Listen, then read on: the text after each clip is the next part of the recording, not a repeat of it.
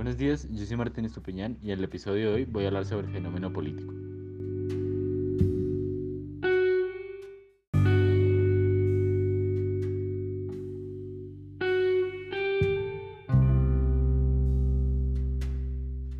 El fenómeno político es la identificación ideológica de un esquema político. Esta depende de características que asume la interdependencia de tres factores, que son el individuo, la colectividad y el Estado. El remoto origen de esta interdependencia reside en el hombre, el supuesto animal político, del que habla Aristóteles. Este lo encontró indispensable y provechoso. Eh, pudo asociarse con sus semejantes para hacer frente a la lucha por la vida. También en un constante dinámico proceso de adaptación, el hombre fue diseñando y organizando diferentes normas de convivencia, dentro de las cuales surgió ineludiblemente el concepto de autoridad. Por lo tanto, este análisis está enfocado sobre el mundo moderno cuando empieza a tomar forma a medida que aparecen en Europa los últimos vestigios del sistema feudal y se sientan las bases de los estados nacionales. Mejor dicho, cuando inicia el, el mundo político moderno como lo conocemos ahora. Por esto, el Estado no era otra cosa que supervigilar y garantizar el desenvolvimiento de la convivencia social. Tanto tratará de mejorar su desempeño en el papel de Estado, dice el individualismo, cuanto menor sea su intromisión en el libre juego de las leyes naturales en la filosofía o leyes del mercado. Entonces, la meta de la felicidad individual queda sustituida por la de la felicidad colectiva, al hacerse evidente que en la práctica las, las prerrogativas individuales no se desenvuelven y desarrollan solamente dentro de sus límites, sino que también tienden a invadir las prerrogativas ajenas. Las prerrogativas es una forma de asumir a una persona, eh, la cual tiene menores obligaciones o más derechos y más poder básicamente. Por esto que ha entendido que la distribución de los beneficios colectivos, tanto morales y jurídicos como materiales, debe ser igualitaria, sin que quepa ninguna forma de privilegio por encima de los demás.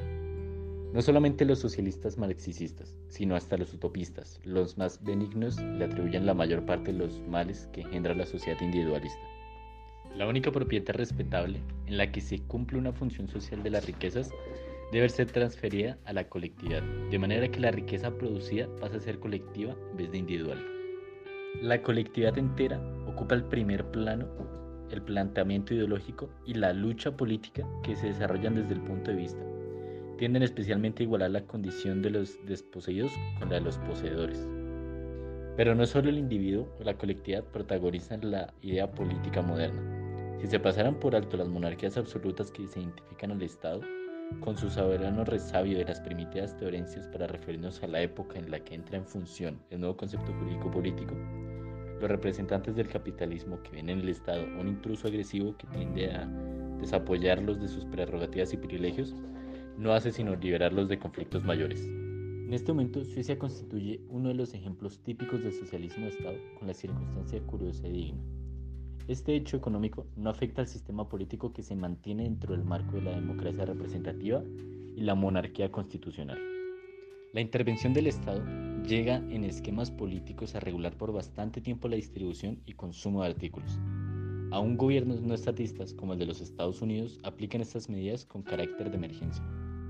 Por otra parte, los anarquistas individualistas prescinden del Estado y a la colectividad para dejar al individuo solo y libre y voluntariamente asociado en pequeñas agrupaciones constituidas con fines de servicio mutuo. Por último, la última etapa del Estado es aquella en la que lo reclama todo para sí. El Estado ya no es el que le sirve al individuo dentro de las teorías demoliberales, ni el que le sirve a la colectividad en el socialismo. Para concluir, el fenómeno político es básicamente y esencialmente dinámico. Un constante proceso de transiciones hace que unos esquemas constituyan a otros o que cuanto menos dentro de los mismos esquemas se vayan produciendo modificaciones de mayor o menor importancia para este sistema político.